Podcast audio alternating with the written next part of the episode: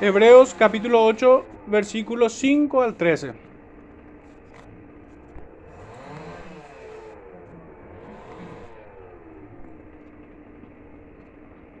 Dice así, los cuales sirven a lo que es figura y sombra de las cosas celestiales, como se le advirtió a Moisés cuando iba a erigir el tabernáculo diciéndole, mira, haz todas las cosas conforme al modelo que se te ha mostrado en el monte. Pero ahora tanto mejor ministerio es el suyo, cuanto es mediador de un mejor pacto, establecido sobre mejores promesas. Porque si aquel primero hubiera sido sin defecto, ciertamente no se hubiera procurado lugar para el segundo.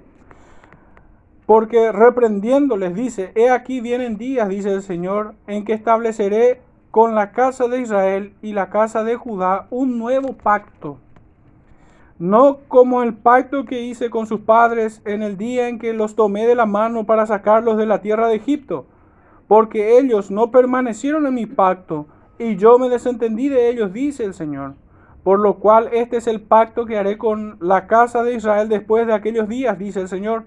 Pondré mis leyes en la mente de ellos, y sobre su corazón las escribiré, y seré para ellos por Dios, y ellos me serán a mí por pueblo y ninguno enseñará a su prójimo, ni ninguno a su hermano diciendo, conoce al Señor, porque todos me conocerán desde el menor hasta el mayor de ellos, porque seré propicio a sus injusticias y nunca más me acordaré de sus pecados y de sus iniquidades. Al decir nuevo pacto, ha dado por viejo al primero, y lo que se da por viejo y se envejece está próximo a desaparecer. Amén. Pueden sentarse hermanos, el Señor bendiga su palabra en medio nuestro. Ciertamente no encontré una mejor cita para presentar esta, el cierre de esta serie que estamos, que lo habíamos empezado hace un tiempo acerca de los pactos del Señor, con la intención de proveerle a la iglesia herramientas para poder entender todas las escrituras, desde el Génesis al Apocalipsis. Es la manera en cómo Dios, a Dios le ha placido tratar con el ser humano, con el pecador en general. Desde Adán hasta el último redimido y el último que ha de ser condenado y tirado al lago de fuego que arde con azufre. Entonces, hermanos, ese ha sido el propósito. Y, y en esta cita nosotros vemos que hay un contraste notable entre lo que es el antiguo pacto y lo que es el nuevo pacto. La primera valoración que nosotros debemos remarcar es que es un mejor pacto. ¿Y el por qué? Es porque estaba establecido sobre mejores promesas.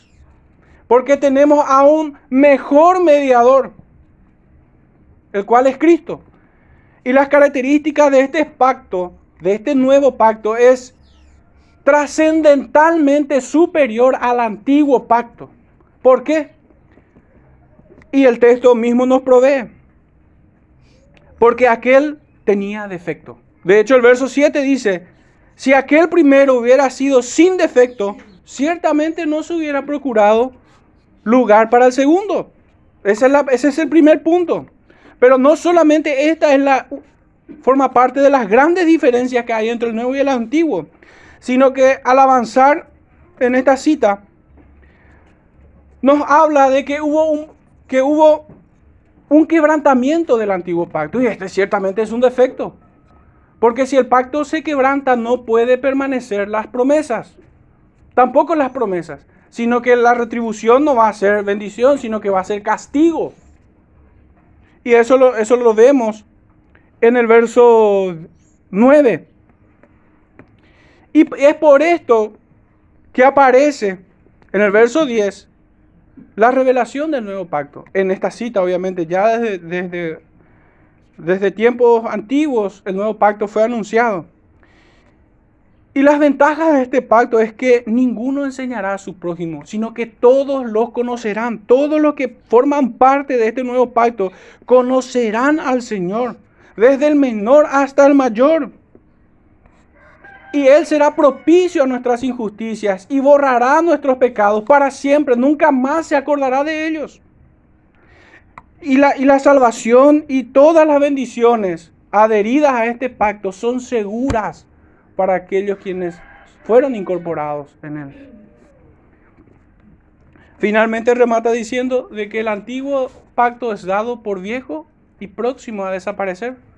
Para entender un poco el lenguaje final de, esta cita, es que si bien ciertamente el, antiguo pacto tuvo un momento de, de, ¿cómo decir?, de que pereció este antiguo pacto cuando aparece el nuevo, y eso vamos a estar tocando, ciertamente aquellas prácticas del antiguo pacto se siguió practicando tiempo, poco tiempo más después de que apareció el nuevo. Y que su culminación definitiva fue en la destrucción del templo en el año 70. Allí cesaron, cesó definitivamente. Ese es el sentido que debemos darle eh, a las palabras finales, que el antiguo se da por viejo y se envejece, está próximo a desaparecer. Pero su efectividad ya caducó al aparecer definitivamente el establecimiento del nuevo pacto. Pero en fin, esto es a modo de presentarnos el tema. Sin embargo, quisiera tomar una cita más en el capítulo 12 de este libro de Hebreos, que por cierto es el libro que prácticamente inextenso habla acerca del pacto, de este gran tema.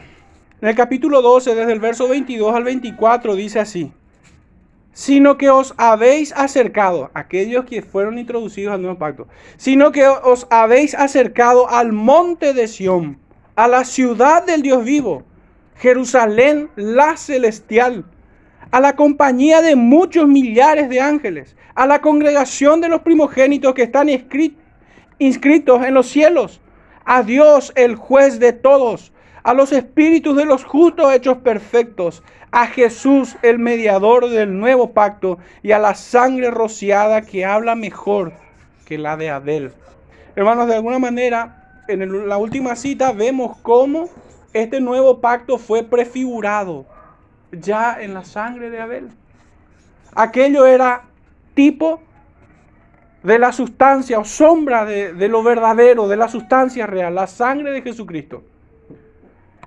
Y en fin, aquellos quienes son introducidos en este nuevo pacto tiene, tiene todos estos privilegios. Se han acercado al monte de Sion, al monte de la salvación. Son aquellos quienes han llegado a la Jerusalén celestial en medio de millares de ángeles, en la compañía de los primogénitos, hechos perfectos. Se han acercado al juez justo, al Dios, a Dios, juez de todos. Y se han acercado a Jesús, mediador del nuevo pacto. Esto fue, hermano, a modo de introducción y ahora sí quisiera entrar en nuestros puntos en esta tarde vamos a estar avanzando en tres puntos para hacer una reflexión final, conclusiones y reflexiones finales. El primer punto es, como lo venimos tratando, es antecedentes inmediatos a este pacto, sería este nuevo pacto. El segundo punto es características del nuevo pacto. Y nuestro tercer punto es comprendiendo el nuevo pacto. Bueno, empezamos hermanos rápidamente. Antecedentes. Y como antecedente tenemos a todos los pactos anteriores a lo largo de más de dos mil años de historia, cuyo propósito era la de poner la mira en este pacto, en este nuevo pacto, por medio de los ojos de la fe. El cumplimiento del único plan redentor de Dios en Jesucristo. Esto ha sido así desde el inicio, desde el principio, desde antes de la fundación del mundo de todos sus escogidos en la operación del Santo Espíritu de Dios. El intervalo de tiempo entre el pacto davídico, que es el anterior, el más inmediato a este, entre el pacto davídico y el nuevo pacto es de aproximadamente mil años. Como hemos visto, David, en aquel pacto, con quien Dios concertó el pacto davídico, marcadamente es reconocido por su oficio de rey y marcadamente prefigurando a aquel que había de venir como rey de reyes y señor de señores. Si nos retrotraemos un poquitito más al pacto anterior o a los pactos anteriores, encontramos el pacto con Moisés.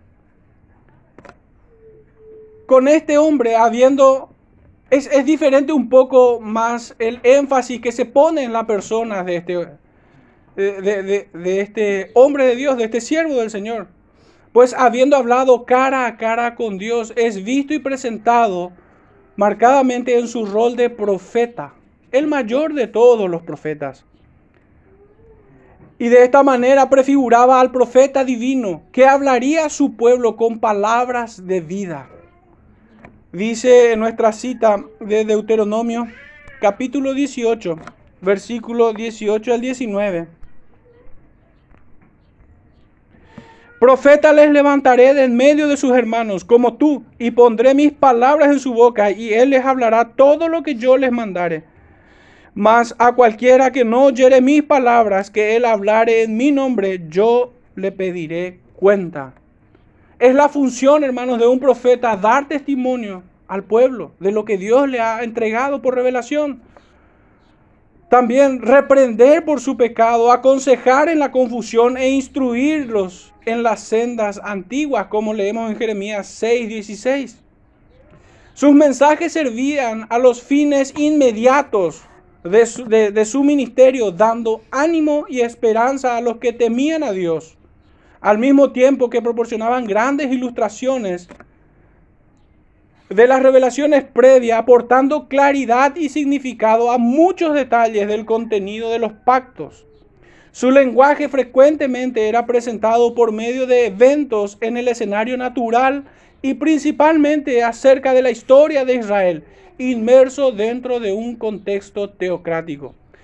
Hermanos, me explico un poquitito esto acerca de los elementos que utilizaba para revelar detalles acerca de, este nuevo pacto de la salvación en Cristo Jesús. Decíamos que utilizaba el escenario natural y, debemos remontarnos hasta el Génesis mismo. Y también pasando por, por el tiempo acerca de la historia de la nación de Israel, empleando el recurso de tipos para señalar su antitipo, como hoy estábamos escuchando también a la mañana. No debemos caer en el típico error judío de una interpretación hiperliteralista, como repetíamos a la mañana, mórbida, rígida, dura, muerta que nos conduciría a conclusiones equivocadas. Así es que queda claro que nuestro método ha sido siempre en esta serie el, por medio de tipos y antitipos, por medio de sombras apuntando a la sustancia, reconociendo en la revelación un lenguaje figurativo, cosa imposible para aquellos que son hiperliteralistas. De hecho, el texto mismo que nosotros hemos leído en, en Hebreos capítulo 8, ellos creen que Dios va a hacer el nuevo pacto con aquel de Israel y con Judá, literal, según la carne. Ellos creen y esperan que Dios va a tener un pacto distinto después de, la iglesia, después de la dispensación del Evangelio, con, con la Israel que está en Medio Oriente, que la fundó las Naciones Unidas y no el Señor.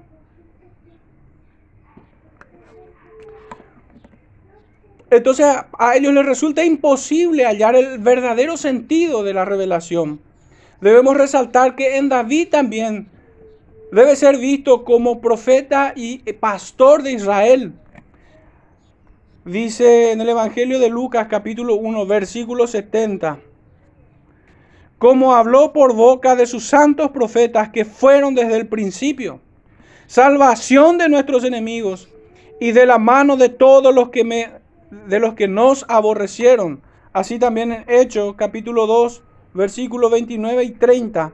Varones hermanos, se os puede decir libremente del patriarca David, que murió y fue sepultado y que su, y su sepulcro está con nosotros hasta el día de hoy, pero siendo profeta, dice. Sabemos que él es rey y que marcadamente eh, prefigura el, el oficio real de Jesucristo. Pero también era profeta, como leemos aquí.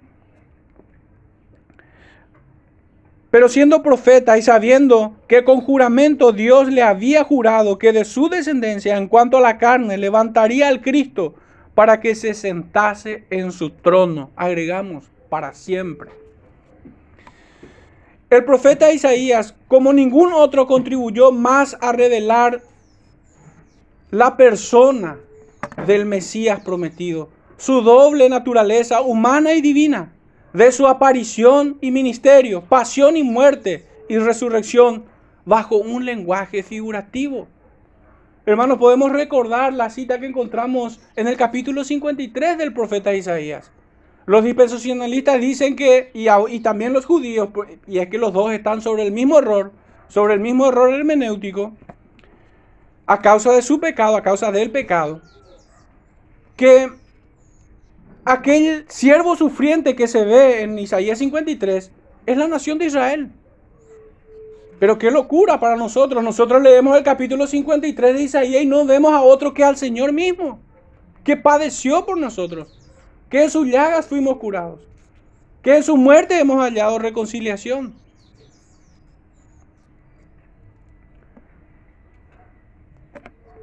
Es importante poner en relieve el hecho de que para aquellos primeros receptores de las palabras de los profetas, ellos no han visto con la misma claridad con la que nosotros hoy podemos leer.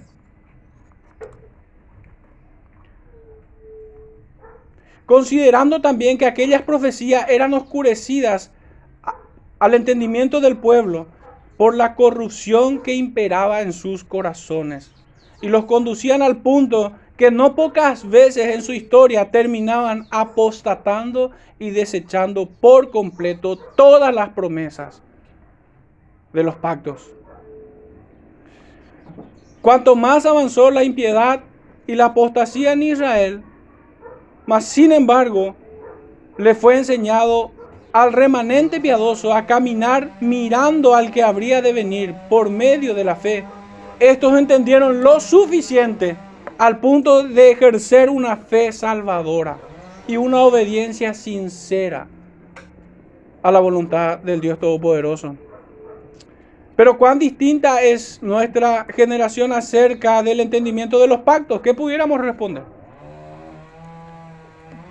La verdad, yo no, no veo que nuestra generación, que este cristianismo esté aventajado con aquellos que recibieron por primera vez.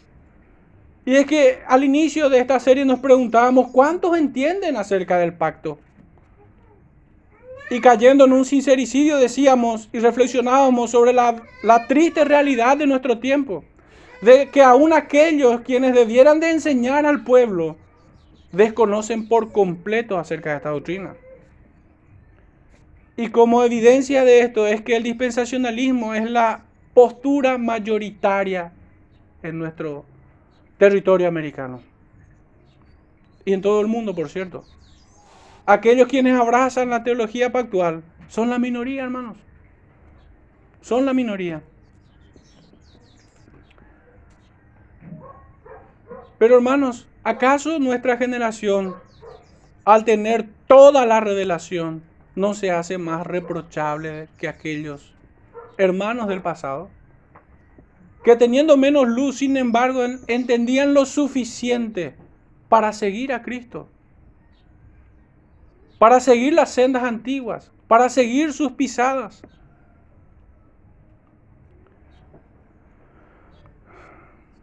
El nuevo pacto apareció, sin embargo, con un lenguaje espiritual y mucho más explícito acerca de la verdadera sustancia de la revelación. En Cristo brillan todas las profecías redentoras en Él se cumplen todas las promesas eternas. En Él se halla el sumo bien y separado de Él la mayor miseria del alma humana. Él es la simiente prometida en el Edén. Esto en el marco del Edén, cuando la promesa le fue dada a Adán. Él es la puerta de salvación y no solo de ocho personas, en el marco del pacto noético. Él es el Hijo prometido, la descendencia y del linaje de Abraham en el marco del pacto abrahámico. Él es el libertador de un pueblo escogido, de quien ninguno se perderá. Esto está dentro del marco del pacto mosaico. Él es el pan que descendió del cielo y no solo en el desierto. Él es la roca espiritual del cual beben sus redimidos y nunca más tendrán sed. Él es el sacerdote del Dios Altísimo, sacerdote para siempre, sin que sea necesario levantar otro sacerdote después de él. Esto está en el marco del pacto levítico él es de la tribu de Judá, el heredero al trono de David. dentro del marco del pacto davídico. Él es revelado, prefigurado. Él es el que fue levantado para que tengan vida abundante y no solo para que no mueran por picaduras de serpientes ardientes. Él es el antídoto al veneno de la serpiente antigua y quien aplastará su cabeza. Él es el profeta cuyas palabras son vida y espíritu. Él es el heredero de todo y por quien fueron hechos los cielos y la tierra, y quien sustenta todas las cosas por la palabra de su poder. Él es el mediador de un nuevo y mejor pacto, el Hijo de Dios, el Verbo encarnado, el verdadero Israel. Él es el que da testimonio de todas estas cosas y quien dice, ciertamente vengo en breve. Y por quien nosotros decimos, amén, sí, ven Señor Jesús. Hermanos, esta pequeña síntesis de la historia de los pactos les resulta imposible a los hiperliteralistas, a los dispensacionalistas. Les resulta imposible concebir toda la revelación sujeto a un solo hilo que unifica la historia de la redención. Hermanos, ahora pasamos a nuestro segundo punto, característica de este nuevo pacto. Este es un pacto de promesa o acerca de la promesa. Es un pacto de pura gracia. No nos equivocamos, hermanos, al decir que es, que es el pacto de gracia, predestinado en la eternidad, que fue inaugurada cuando aparece Juan el Bautista. Fijémonos, ¿qué, encontramos en la cita del Evangelio de Marcos capítulo 1, versículo 1 y 2? Dice, principio del Evangelio de Jesucristo, Hijo de Dios. Como está escrito en Isaías el profeta, he aquí yo envío mi mensajero delante de tu faz, el cual preparará tu camino delante de ti. Voz del que clama en el desierto, preparad el camino del Señor, enderezad sus sendas. Hermano Juan fue el que aparece inaugurando la entrada del Cordero de Dios que quita el pecado del mundo y no otro cordero más de, los rituales, de, de, las leyes ceremoniales, que era una y otra vez sacrificado en el antiguo pacto, sino que este era el cordero de Dios que quita el pecado del mundo. Hermanos, este pacto fue instituido en las cenas del Señor. Vayamos al Evangelio de Lucas, capítulo 22,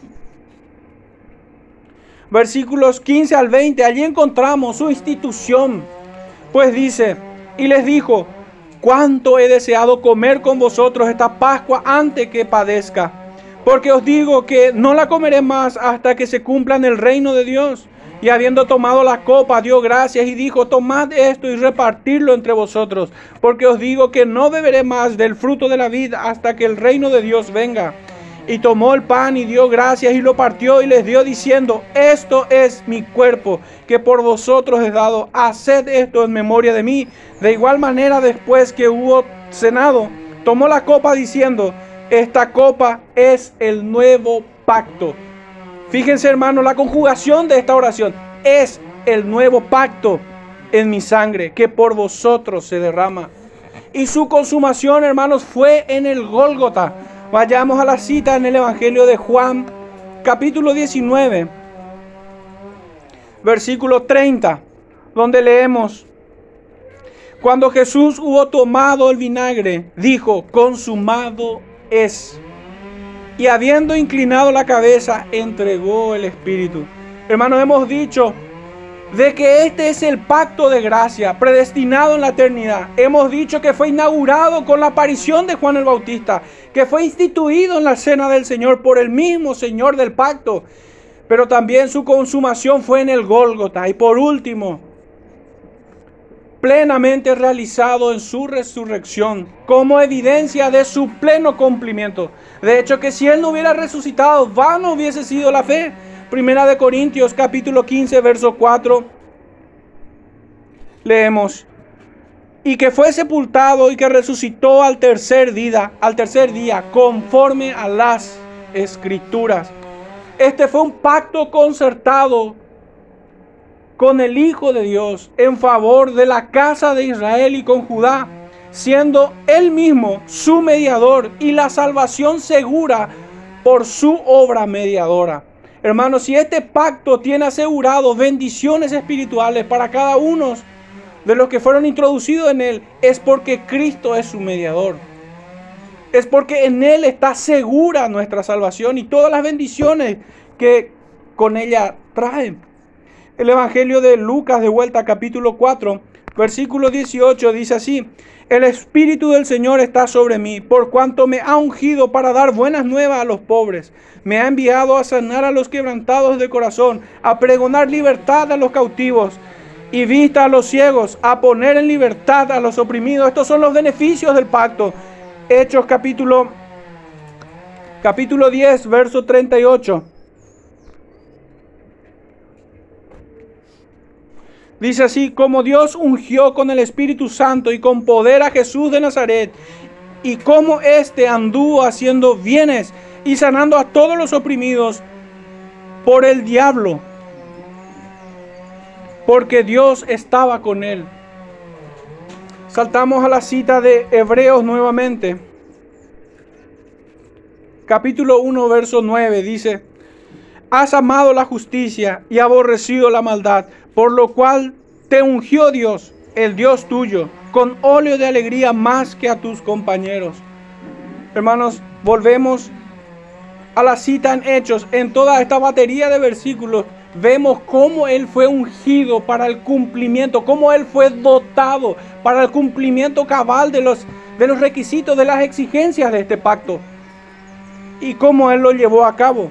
Hechos capítulo 5, una vez más, pero verso 31 dice, a este Dios ha exaltado con su diestra por príncipe y salvador para dar a Israel arrepentimiento y perdón de pecado. Por último, Isaías capítulo 53, verso 11 dice así, verá el fruto de la aflicción de su alma y quedará satisfecho por su conocimiento justificará mi siervo justo a mucho y llevará las iniquidades de ellos.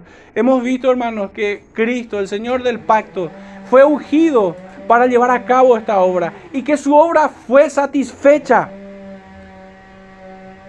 ambas partes contratantes o concertantes en este pacto, Dios el Padre quedó satisfecho con la obra de Jesucristo. Y así también Jesucristo, la contraparte de este pacto, quedó satisfecho con el fruto de su trabajo.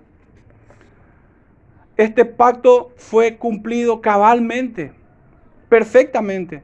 Este pacto tomó una forma de testamento como fruto de la muerte del pactante, Jesucristo. Spurgeon dice acerca del nuevo pacto que leemos en Jeremías 31. El pacto de gracia, Dios mismo se entrega a ustedes y se vuelve suyo. El cumplimiento de las promesas, fin de la cita, el cumplimiento de las promesas eternas a la simiente espiritual tiene su cumplimiento en el tiempo presente, en la economía cristiana, o como diría el mismo Matthew Henry, en los tiempos del Evangelio.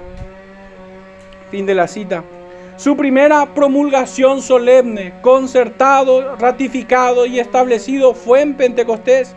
Desde ese día en adelante, todas las ordenanzas sobre el culto y las instituciones del nuevo pacto se tornaron obligatorias para todos los creyentes. Esta es una, esta es una cita de John Owen. Y en palabras de Pink, el nuevo pacto,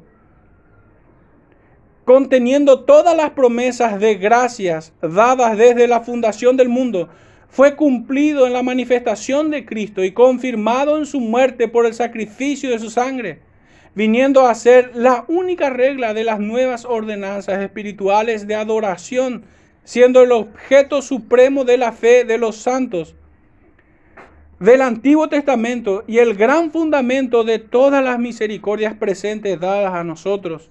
Y también el Espíritu Santo nos da testimonio porque después de haber dicho, este es el pacto que haré con ellos después de aquellos días, dice el Señor. Tomando la cita de Hebreos 10, 15 al 16, pero esta a su vez de Jeremías 31.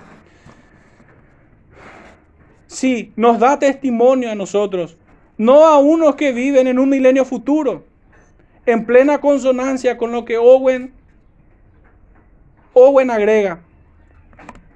En él había una recapitulación de todas las promesas de gracia en el nuevo pacto, en Jesucristo mismo. Dios no había hecho ninguna promesa, ni dado muestras de su amor o gracia a la iglesia en general, ni tampoco a ningún creyente en particular, sino que todo lo reunió en este pacto para que todos los que tuvieran parte en el mismo recibiesen todas estas cosas personalmente. De ahí que todas las promesas hechas a Abraham, Isaac y Jacob, junto con todos los demás patriarcas, y el juramento de Dios mediante el cual fueron confirmadas, fueron hechas también a nosotros. Y si somos partícipes del pacto, nos pertenecen tanto como les pertenecieron a ellos cuando fueron hechas por primera vez. El apóstol nos da un ejemplo de esto cuando aplica una promesa individual de Josué a todos los cristianos en Hebreos 13:5. Podemos ir a esa cita. Hebreos 13:5 dice, sean vuestras costumbres sin avaricias, contento con los que tenéis ahora, porque Él dijo, no te desampararé ni te dejaré. Esta es la promesa dada a Josué y que aplica a todos los cristianos. De hecho, ese es el ejercicio que vemos aquí. El Antiguo Testamento contiene entonces las sombras de la sustancia del Nuevo. El Evangelio de Mateo una vez más, pero en el capítulo 26, verso 28 dice así.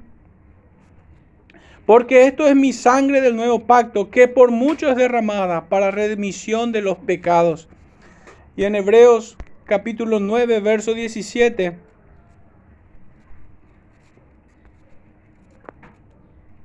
Dice, porque el testamento con la muerte se confirma, pues no es válido entre tanto que el testador vive.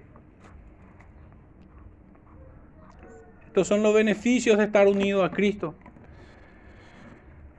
Hermanos, la ley en el nuevo pacto es todo un tema de discusión en nuestro tiempo. Sin embargo, en el nuevo pacto es dicho, pondré mis leyes en sus corazones. ¿Y esto qué significa para el creyente? Y es que debe haber un conocimiento de esta, debe haber un asentimiento cordial y amoroso hacia la ley como el único camino de obediencia cristiana y por gracia siendo el temor de Dios el antídoto para toda forma de antinomianismo, en la que se nos presenta muy variado en nuestros días, para preservación y santificación del creyente. En Proverbios capítulo 8, versículo 13 dice así, el temor de Jehová es aborrecer el mal, la soberbia y la arrogancia el mal camino y la boca perversa aborrezco. Y capítulo 16, versículo 6 dice así, con misericordia y verdad se corrige el pecado y con el temor de Jehová los hombres se apartan del mal. Hermanos, este es el beneficio de la ley en el nuevo pacto. Es alejarnos del pecado, es ejercitarnos en el temor de Jehová, es acercarnos a, su misericordia y a todas las piedades y bondades que el Señor concede a sus hijos obedientes. Este era el defecto, sin embargo, en el antiguo pacto de aquella Israel carnal. En Romanos capítulo 7, versículo 22, dice así, porque según el hombre interior me deleito en la ley de Dios. Este es, esta es la ventaja en el nuevo pacto. Esto no era así en el antiguo pacto. No era así. Si amamos al autor y dador de la ley, igualmente amaremos su ley, que de él procede. En el Antiguo Testamento fue escrito en piedra para mostrar un carácter perenne, pero también para mostrar la dureza de los corazones de aquellos hombres, de aquella generación. En cambio, en el nuevo pacto es escrito en los corazones mismos. Aunque en sus mandamientos, y acá tomo una cita un poco extensa de Owen nuevamente, aunque en sus mandamientos Dios nos exige una obediencia universal, aún así no lo hace al modo riguroso y estricto de la ley. Se debe entender por esto la que fue dada a Adán. De modo que si fallamos en algo, ya sea en la forma o sustancia del cumplimiento, o al considerar la naturaleza misma o grados de perfección de ellos, seamos rechazados. Lo hace con una contemplación de gracia y misericordia, tales que, si tenemos una sinceridad universal para con todos sus mandamientos, nos perdonará muchos pecados y aceptará lo que hagamos, aunque no alcance la perfección legal.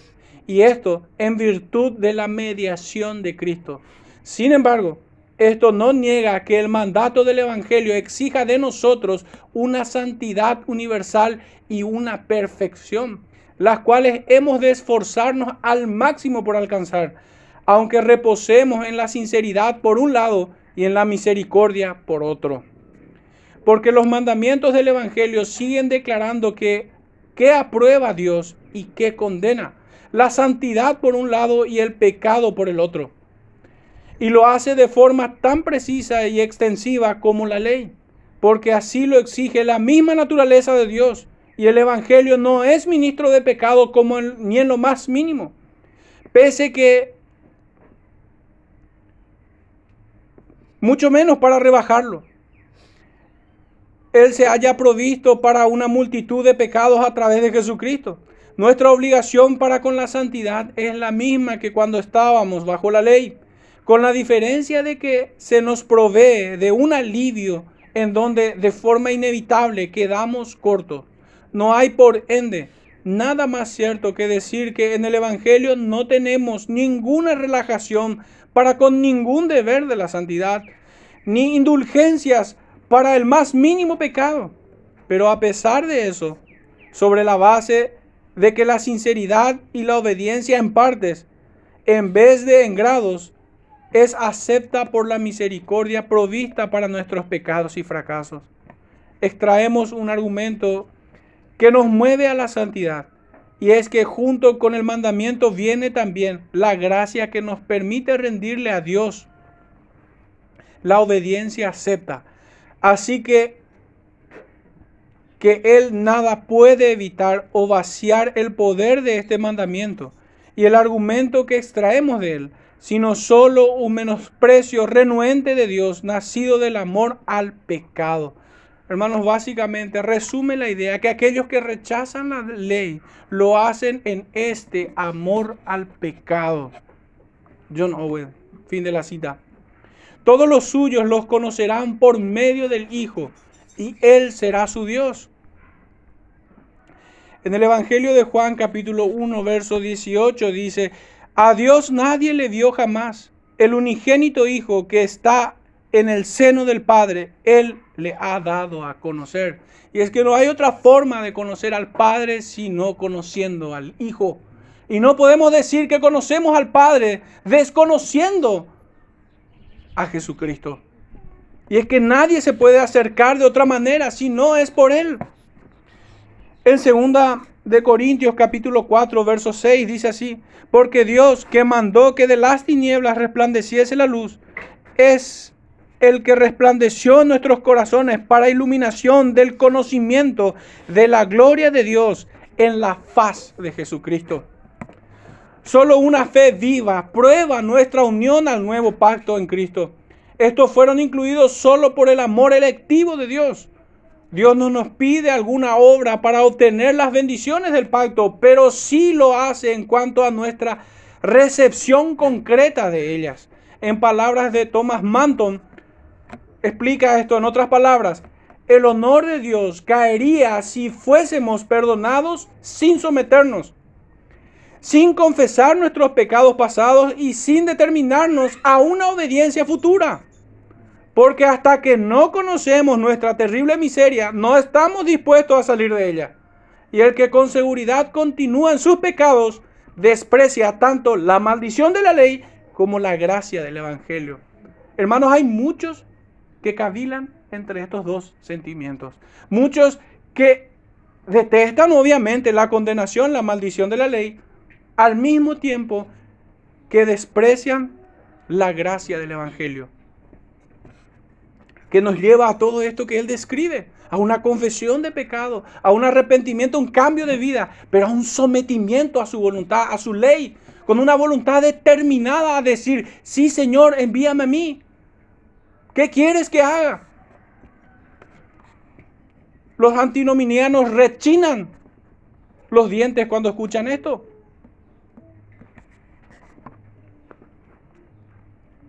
Y es que aquel que en la gracia de Cristo viene a Él y así accede a los beneficios de la misma, también gustosamente se somete bajo su voluntad para andar como Él anduvo. Hermanos, esto no es algo que aparece en el Nuevo Testamento nada más, puesto que el nuevo pacto ya fue revelado y anunciado mucho antes de que Juan el Bautista aparezca. Vayamos un momento al Salmo número 25. Versículo 10 dice así, todas las sendas de Jehová son misericordia y verdad. Fíjense bien, para los que guardan su pacto y sus testimonios. Repito la idea, hermanos. Todas las sendas de Jehová son misericordia y verdad. Para, condicionante, para los que guardan su pacto y sus testimonios. El profeta Isaías en el capítulo 1, versículo 16 al 18 dice así, lavaos y limpiaos, quitad la iniquidad de vuestras obras de delante de mis ojos, dejad de hacer lo malo, aprended a hacer el bien, buscad el juicio, restituid al agraviado, haced justicia al huérfano, amparad a la viuda, venid luego. Ciertamente no hay mérito alguno en aquel que obra en virtud de la gracia redentora. Pero hermanos, ninguno que cuya fe no obra puede decir que está dentro del pacto de gracia, dentro del nuevo pacto, unido a Jesucristo. En palabras sucintas de Santiago diría, muéstrame tu fe sin obras y yo te mostraré mi fe por mis obras. Esa es la fe que nos une a Cristo. Esa es la fe que nos introduce en el nuevo pacto de manera material.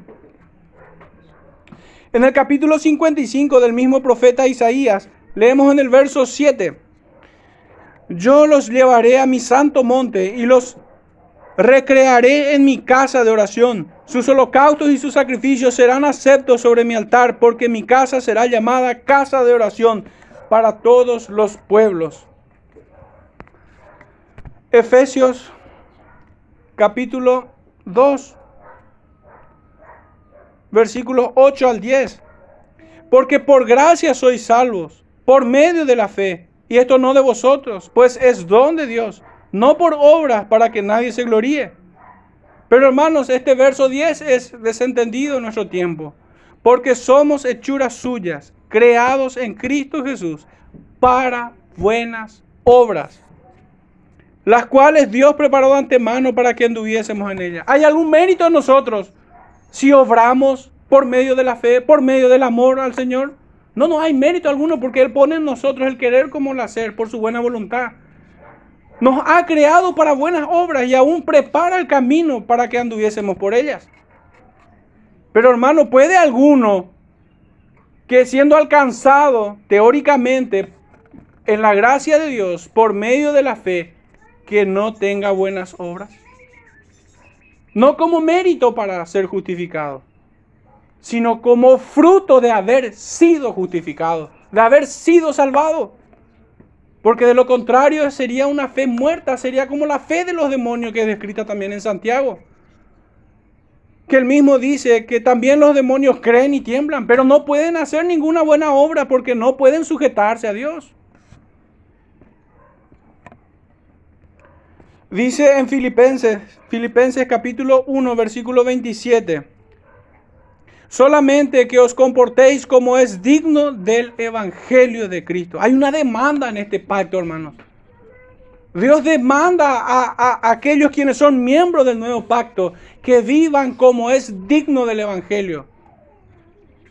Sepa todo aquel que es creado en Cristo Jesús es para buenas obras. Es para buenas obras.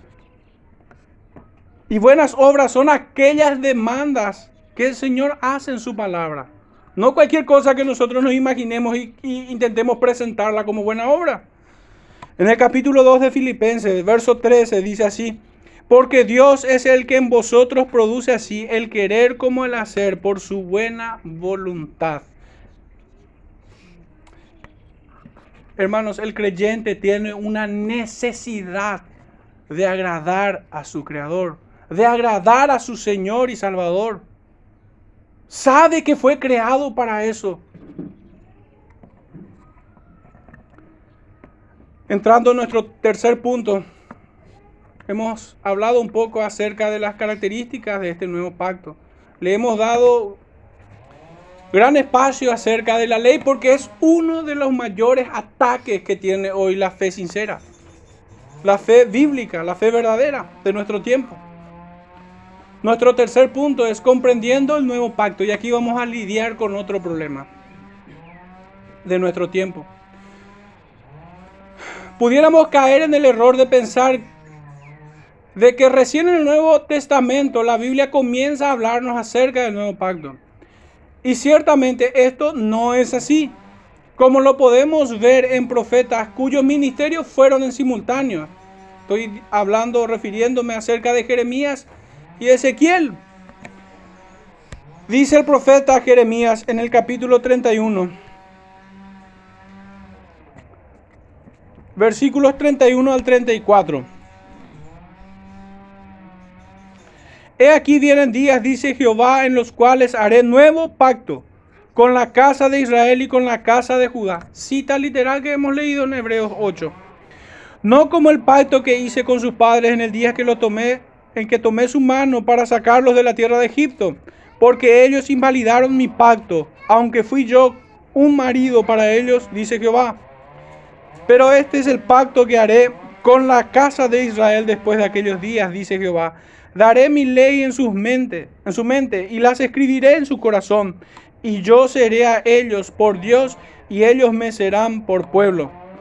Y no enseñará más ninguno a su prójimo, ni ninguno a su hermano, diciendo, conoce a Jehová, porque todos me conocerán, desde el más pequeño de ellos hasta el más grande, dice Jehová, porque perdonaré la maldad de ellos y no me acordaré más de su pecado. Hermanos, el nuevo pacto tiene todo que ver con esto, con poner su ley en nuestra mente y escribirlas en nuestros corazones. Hay un conocimiento real de las escrituras, de quién es revelado a través de ellas. Y su importancia es gravitante, hermanos. Gravitante, porque no podemos pretender ingresar a alguien al nuevo pacto en quien el Señor no haya puesto su ley en sus mentes y escritas en su corazón. Ya más o menos entienden hacia dónde apunto. Y es el defecto de la teología paido bautista. Es el defecto fatal como escribiría un autor bautista acerca de esto, Jeffrey Johnson. Pero no solo eso, hermanos. Dice aquí que Él perdonará sus pecados. ¿Cómo? ¿De alguien que no confiesa ni se arrepiente? Es que esa es la demanda del nuevo pacto. Aquellos quienes son introducidos en el nuevo pacto, sus pecados les son perdonados. Pero hay solamente una forma de perdonar los pecados, hermanos. Hay solamente una forma. Pero ¿cómo pueden ser ingresados? Quienes no pueden confesar, quienes no conocen la ley del Señor, quienes no aman su ley. ¿Cómo es que son ingresados? Por la ventana. Pero no bajo un entendimiento bíblico, no bajo la revelación del nuevo pacto en el Antiguo Testamento y revelado con mayor claridad en el Nuevo.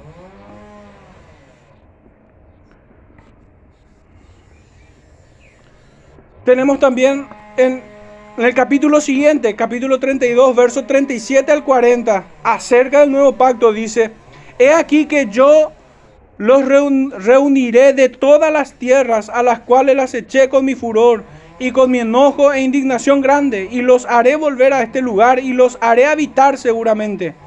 Y me serán por pueblo y yo seré a ellos por Dios, y les daré un corazón y un camino para que me teman perpetuamente, para que tengan bien ellos y sus hijos después de ellos. Aquí tenemos otro aspecto de este nuevo pacto y es la perseverancia eterna de los santos. Esta es una gracia de Dios. Esta es la gracia del nuevo pacto, que ninguno se perderá. Hermanos, estas revelaciones de los profetas nos decían que todos le conocerán. ¿Y acaso no es el Señor mismo que dice que Él conoce a sus ovejas? Que Él conoce quiénes quienes son de él y que sus ovejas también le conocen, que oyen su voz y le siguen. Pero ¿cómo pueden seguirle a aquellos quienes no oyen su voz? ¿Cómo pueden seguirle? Se estarían saltando parte de las exigencias del nuevo pacto. Tener una recta interpretación de esta doctrina es fundamental para nuestra eclesiología y afecta de manera determinante.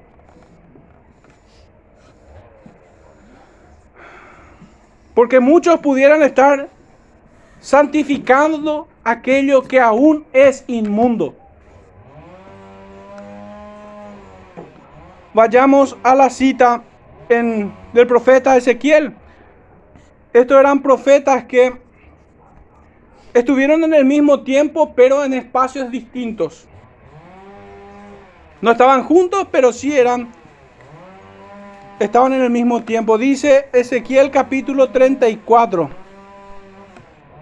versículos 23 al 26, acerca del nuevo, del nuevo pacto. Ezequiel 34, 23 al 26, dice, y levantaré sobre ellas a un pastor, y él las apacentará. A mi siervo David, él las apacentará, y él, las, y él le será por pastor. Yo Jehová le seré por Dios, y mi siervo David, príncipe en medio de ellos. Yo Jehová he hablado. Y estableceré con ellos pacto de paz y quitaré de la tierra las fieras y habitarán en el desierto con seguridad y dormirán en los bosques. Y daré bendición a ellas y a los alrededores de mi collado y haré descender la lluvia en su tiempo. Lluvias de bendición serán. Y capítulo 36, mismo profeta, verso 25 al 27 dice, esparciré sobre vosotros agua limpia y seréis limpiados de todas vuestras inmundicias y de todos vuestros ídolos os limpiaré. Os daré un corazón nuevo y pondré espíritu nuevo dentro de vosotros y quitaré de vuestra carne el corazón de piedra y os daré un corazón de carne. Y pondré dentro de vosotros mi espíritu y haré que andéis. Fíjense hermano, el mismo espíritu de Efesios 2, 8 al 10 y haré que andéis en mis estatutos y guardéis mis preceptos y los pongáis por obra, dice el Señor.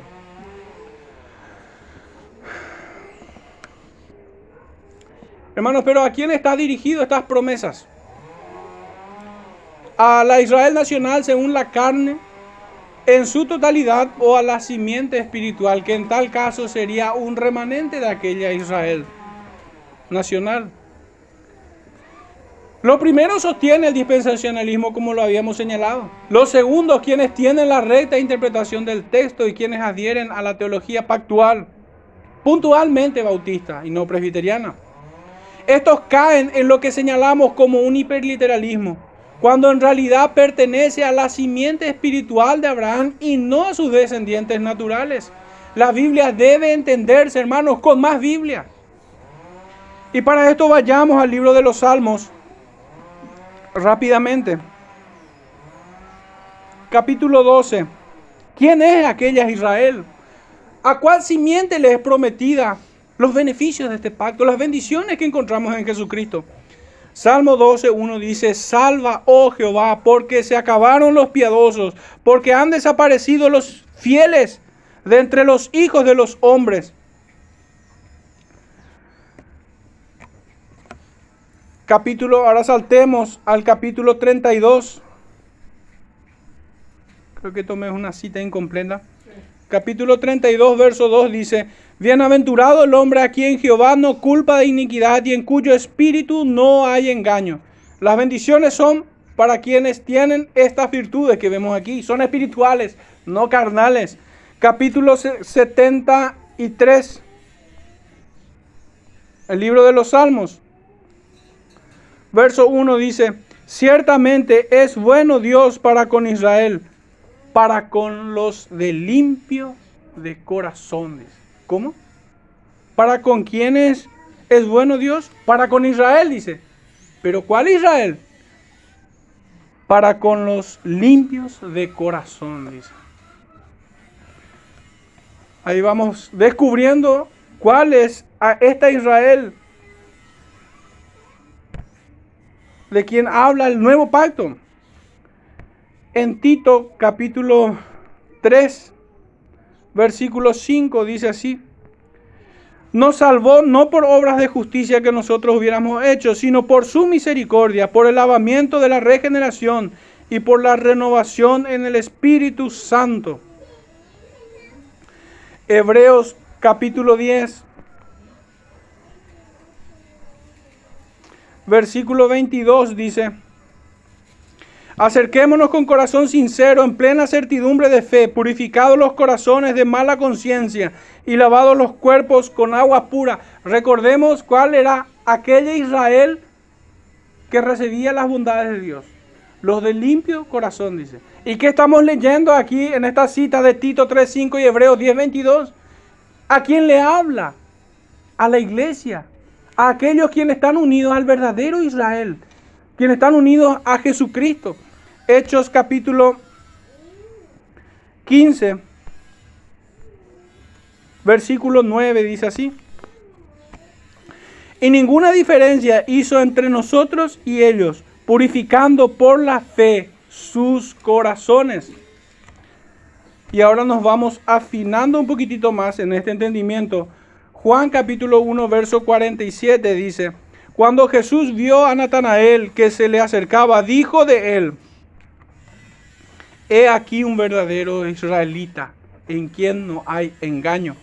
Y saltemos al capítulo 8 del Evangelio de Juan, verso 31. Dijo entonces Jesús a los judíos que habían creído en él, si vosotros permaneciereis en mi palabra, la demanda del nuevo pacto, si vosotros permaneciereis en mi palabra, seréis verdaderamente mis discípulos.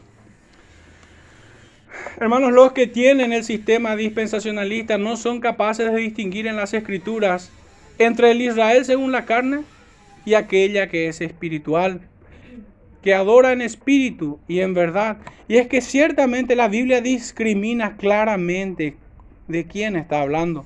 Primera de Corintios capítulo 10, verso 18 dice así, mirad a Israel según la carne. ¿Cómo? Ya existe esta clasificación en la misma escritura. Mirad a aquella Israel según la carne, dice. Los que comen de los sacrificios no son partícipes del altar. Tomamos este versículo solamente para enfatizar que existe una Israel según la carne y que existe una Israel espiritual. Dice en Romanos y ahora vamos a ver con más claridad. Romanos capítulo 2, versos 28 y 29. Dice, pues no es judío el que lo es exteriormente, ni es la circuncisión la que se hace exteriormente en la carne, sino que es judío el que lo es en lo interior. Y la circuncisión es la del corazón, en espíritu, no en letra, la alabanza del cual no viene de los hombres, sino de Dios. Hermanos, pero ¿cómo leen algunos hermanos paido bautistas?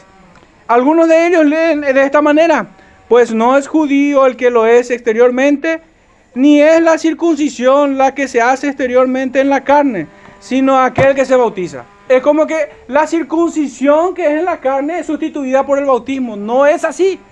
La circuncisión de la carne es sustituida por la circuncisión del corazón en el interior. Es una torpeza del tamaño de una casa que en nuestro tiempo sigan muchos de ellos adheridos a esta convicción. Yo sí creo en la sinceridad de los hermanos Paido Bautistas de, de los primeros años de la reforma. Pero en los presbiterianos de nuestro tiempo, habiendo tanta luz al respecto, tantos hermanos que han escrito ríos de tinta sobre la teología pactual, me cuesta mucho ya. No digo que no sean sinceros, pero en lo personal me cuesta mucho, me cuesta mucho entender cómo es que permanecen en este error. Me temo que es por un orgullo acerca de la tradición que se tiene sobre esta práctica. Y tal vez el versículo más claro de todos, aunque esto no hay duda, dice, no es judío el que lo es exteriormente, sino aquel que es interiormente. Y recordemos a Natanael, por palabras mismas del Señor, es aquí un verdadero israelita, dice. Pero hermanos, en el capítulo 9 de, de, Romanos, verso 3 al 8 dice, Porque deseara yo mismo, Pablo, deseara yo mismo ser anatema, separado de Cristo, por amor a mis hermanos, los que son mis parientes según la carne. ¿Por qué hace esa especificación el apóstol Pablo? Porque él pertenece a la familia de la fe. Porque él tiene una familia de la Israel espiritual, pero aquí se está refiriendo acerca de aquella Israel que según la carne. Y dice él, preferiría ser yo con tal por amor a mis hermanos, los que son parientes según la carne. Verso 4. Que son los israelitas, de los cuales son la adopción, la gloria, el pacto, la promulgación de la ley, el culto y las promesas. De quienes son los patriarcas y de los cuales según la carne vino Cristo. El cual es Dios sobre todas las cosas, bendito por los siglos. Amén. No que la palabra de Dios haya fallado. Porque no todos los que descienden de Israel son israelitas, ni por ser descendientes de Abraham son todos hijos sino que en Isaac te será llamada descendencia. Esto es, no los que son hijos según la carne son los hijos de Dios, sino los que sino los que son hijos según la promesa son contados como descendientes. Hermano, más claro, agua. Este es el contraste entre aquella Israel según la carne y aquella que es espiritual. Por lo que les será imposible a estos hermanos dispensacionalistas, muchos de ellos, llegar a entender las promesas eternas que se cumplen únicamente en el verdadero Israel de Dios, el cual es Cristo y todos los que son unidos a Él en la obra del Espíritu Santo. Leíamos en esta serie la cita que encontramos en Mateo 1.1. Libro de la genealogía de Jesucristo hijo de David, hijo de Abraham. Y en Gálatas capítulo 6, verso 16 dice así, y a todos los que anden conforme a esta regla, paz y misericordia sea a ellos y al Israel de Dios. ¿Cuál? ¿La de carne o la espiritual? Entonces, ¿a quiénes habla el Señor? A quienes concede sus promesas y los beneficios de ser miembro de este nuevo pacto. Hermanos, nosotros sabemos que su ministerio llegó tanto a judíos como a gentiles y que según la carne Él no hace diferencia. La verdadera diferencia está en el interior. Allí se encuentra la brecha. Si pertenecemos al Israel de Dios o si pertenecemos a la simiente de la serpiente antigua.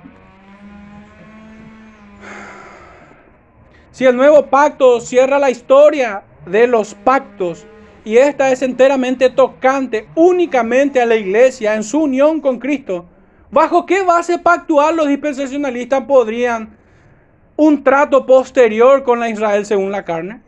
¿Hay un, un pacto más aparte del nuevo pacto? Porque Dios no trata con los hombres, sino es por medio de pactos. Y si el nuevo pacto habla única y exclusivamente con la iglesia, ¿Cómo es que trata con la supuesta Israel que después va a gobernar por mil años y después otra vez? No, imposible hablar sin embarullarnos acerca de su entendimiento dispensacional. Pero yo creo que esta pregunta es imposible de responder para ellos. Ha de tartamudear y ser deseoso de por vida antes que responder a esta pregunta. Su entendimiento se cae del testimonio de las escrituras y no solo dicen más de lo que está escrito, sino que contrarian lo que ha sido escrito. Pero esto no es nada nuevo. Así lo han hecho los fariseos de su tiempo. Aquellos fariseos de su tiempo se jactaban de que ellos eran descendientes de Abraham. Pero el Señor le dice, no, no, no. Si ustedes fueran descendientes de Abraham, las obras de Abraham harían. ¿Salvación por fe? No, es que la fe obra, hermano. La fe verdadera no carece de obras. Abraham fue creado en Cristo Jesús para buenas obras. Así como todo creyente. Eso es lo que el Señor le, le enrostra en su misma presencia. No son hijos de Abraham, ustedes más bien son hijos de vuestro padre, el diablo. Esa es la divina respuesta del Señor. En el pacto mosaico vemos la sombra del oficio profético supremo de Jesucristo. En el pacto levítico vemos la sombra del oficio sacerdotal perpetuo de Cristo como mediador. En el pacto davídico vemos la sombra del oficio de rey de Jesucristo, cuyo gobierno es sempiterno. Todos ellos prefiguraban las glorias del Hijo, del unigénito de Dios. Este no es un pacto que apareció de sorpresa, sino que fue anunciado por los profetas y prefigurado por sus muchas revelaciones dadas por Dios. En el antiguo pacto Dios trató de acuerdo al estatus de los padres sobre los hijos. Y eso ya no vamos a ir a esa cita, pero si quieren tomar nota pueden hacerlo. Ezequiel 18, 1 al 32 y Éxodo 20, 5 al 6 pero que en el nuevo pacto no sería así, sino de forma individual. Jeremías 31, 29 al 30. Ningún hijo de creyente o no creyente es incluido en el nuevo pacto por descendencia natural. Su relación queda establecida sobre esta base. Conoce el Señor a los que son suyos y éstas le conocen, oyen su voz y le siguen. Su ley estará indeleblemente escrita en sus mentes y en sus corazones de todo aquel que es miembro de este pacto. El nuevo pacto es el pacto de gracia, acordado en la eternidad y revelado en el tiempo. Hermanos, conclusiones y reflexiones finales. Hemos hablado acerca de sus antecedentes, todos los pactos anteriores. Desde que fue entregada la promesa a Adán en el, en el Edén, pasando por Noé, Abraham, Moisés, David, Leví, y llegamos al nuevo pacto, el pacto de gracia. Cristo reina, intercede por nosotros y nos habla por medio de su bendita palabra. Como mediador, todos sus oficios son a favor de los que están unidos a Él en el nuevo pacto. Su presencia es real en medio de los santos que invocan su nombre. Esto debe fortalecer nuestra fe, debe alentarnos a esforzarnos cada vez más a rendirle adoración en su día y durante toda la vida que Él nos conceda. Nos alienta a caminar en obediencia por su gracia puesta en nosotros. Porque a pesar de que no alcanzamos la altura de la perfección, sin embargo es acepta en los méritos de nuestro mediador. Él es nuestra justicia, Él es nuestro consuelo y toda nuestra esperanza. El mismo Espíritu que lo levantó de entre los muertos es quien nos trajo de muerte a vida, de las tinieblas a su luz admirable, quien nos sacó del yugo del pecado y quien nos dio potestad de llamarnos hijos de Dios. Todas las benditas promesas de gracias que se cumplen en Cristo son para su iglesia en este tiempo, hasta el último día y por toda la eternidad. Hermanos, pero recuerda sus bienaventuranzas, sus promesas que tienen que ver con buscarle e invocar su nombre en oración suplicante. Hermanos, ¿qué sentido tendría que todas estas bendiciones adheridas al nuevo pacto sea para nosotros si nosotros no la conocemos? Todo aquel que es miembro del nuevo pacto ama su ley, como habíamos dicho como habíamos leído en Romanos 7:22, donde encontramos a Pablo decir que él se deleita en la ley de Jehová. Salmo 1, hermanos. Bienaventurado aquel cuya delicia está en la ley de Jehová. Si uno que no conoce al Señor es incluido en el nuevo pacto, la pregunta es esta, ¿en qué manera es mejor que el antiguo si se ha de perder? Cuando el Señor dice en su oración sacerdotal en Juan 17 que ninguno se perderá, ¿No contradice esto a la misma revelación, a la misma confesión, a la misma oración de nuestro Señor? Uno pudiera ser miembro, sin embargo, uno pudiera ser miembro verdadero y en correcta observancia de cualquiera de las administraciones del antiguo pacto. Abraham, Noé, Moisés, David, Leví, lo que fuera. Y aún así carecer de toda gracia salvadora. Bueno, ese es ese no es el caso en el nuevo pacto, pues el Señor dice que ninguno se perderá. Esa es la gran diferencia entre el antiguo y el nuevo pacto. Ni uno se perderá.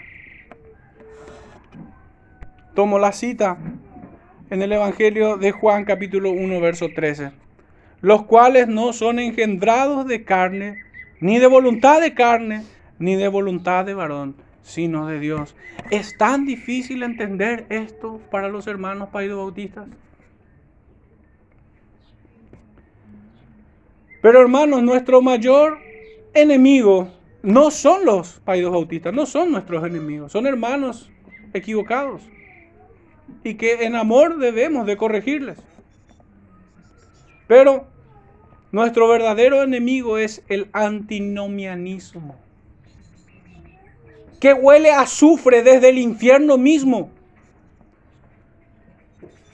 Quienes contrarian la ley de Dios son lo más parecido a ministros de iniquidad.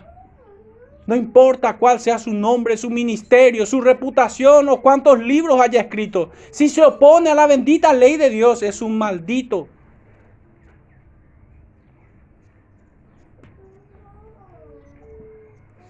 Hermanos, nosotros ciertamente debemos ponernos de acuerdo en asuntos muy importantes acerca de la doctrina para considerar a alguien hermano. Tenemos que ponernos de acuerdo en cuanto a la doctrina de la Santa Trinidad, no sea que sea un unicitario, como los testigos de Jehová, o un modalista, como muchos pentecostales. O muchos desquiciados, como los adventistas, que creen que en el año 1825 recién el Señor subió a su trono. Debemos ponernos, acerca, ponernos de acuerdo acerca de esta doctrina. También debemos ponernos de acuerdo acerca de la justificación por medio de la fe para considerarlo hermano, no sea que sea uno de los que creen en salvación por obras. Que por cierto, todas las falsas religiones tienen esta característica y es que creen en salvación por obras. Aún en el ocultismo. Ese es su parentesco con eso. Pero hermanos, no puede ser nuestro hermano en Cristo aquel que atenta contra la santificación del cuerpo de Cristo. No puede ser considerado nuestro hermano. Y si lo fuera, debe ser corregido inmediatamente. Y el Señor le concederá luz para no dar cosas contra el aguijón, como lo hacía Pablo antes de su conversión. Hermanos, es vital que nos pongamos de acuerdo en esta doctrina acerca de la santificación de la iglesia.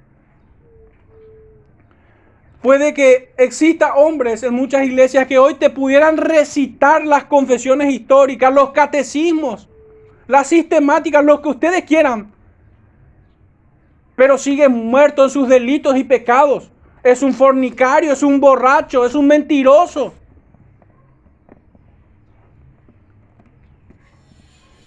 Es alguien que ama, que, perdón, que detesta la maldición de la ley, pero detesta también la gracia del Evangelio, la cual nos lleva a vivir como es digno del Evangelio. El tal no puede ser considerado, hermano, alguien que venga a corromper la santidad de la iglesia. Hermanos, esto es contrario al regreso de nuestro Señor Jesucristo. El Señor Jesucristo viene a buscar a una iglesia santa y sin mancha. Y cualquiera que va en contra de esto no, puede ser, no se le puede conceder el estatus de hermano. No es un hermano. Alguien que vive en libertinaje, aunque te recite el decálogo incluso.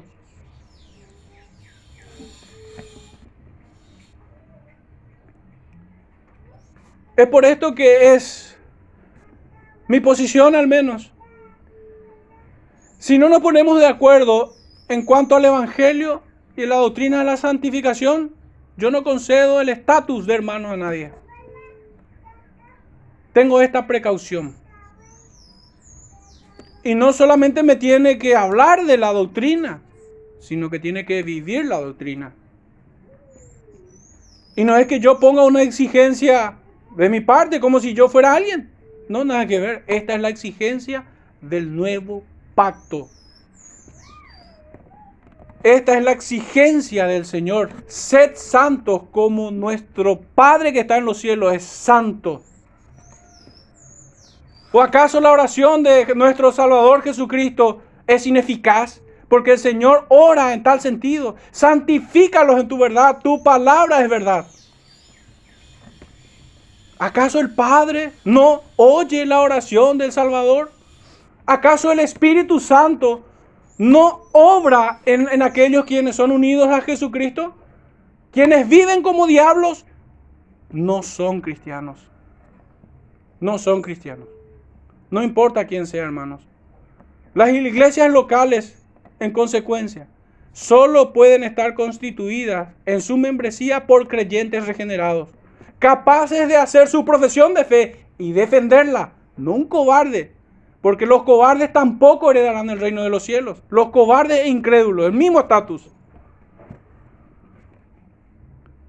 Deben ser bautizados y cuya expresa voluntad manifiesta esté tiernamente sometida a la voluntad de nuestro Señor Jesucristo. Porque si no es su Señor, no es su Salvador. Hermanos, quiero cerrar con una última cita y que el Señor supla todas las deficiencias en este sermón porque ciertamente es imposible abarcar todos los puntos. Dice en Hebreos 13, Hebreos capítulo 13, versos 20 al 21. Y el Dios de paz que resucitó de los muertos a nuestro Señor Jesucristo, el gran pastor de las ovejas, por la sangre del pacto eterno, os haga aptos en toda buena obra para que hagáis su voluntad, haciendo Él en vosotros lo que es agradable delante de Él, por Jesucristo, al cual sea la gloria por los siglos de los siglos. Amén. Hermanos, que el Señor bendiga su palabra en el corazón de cada uno de nosotros. Oremos una vez más, dando gracias por su misericordia.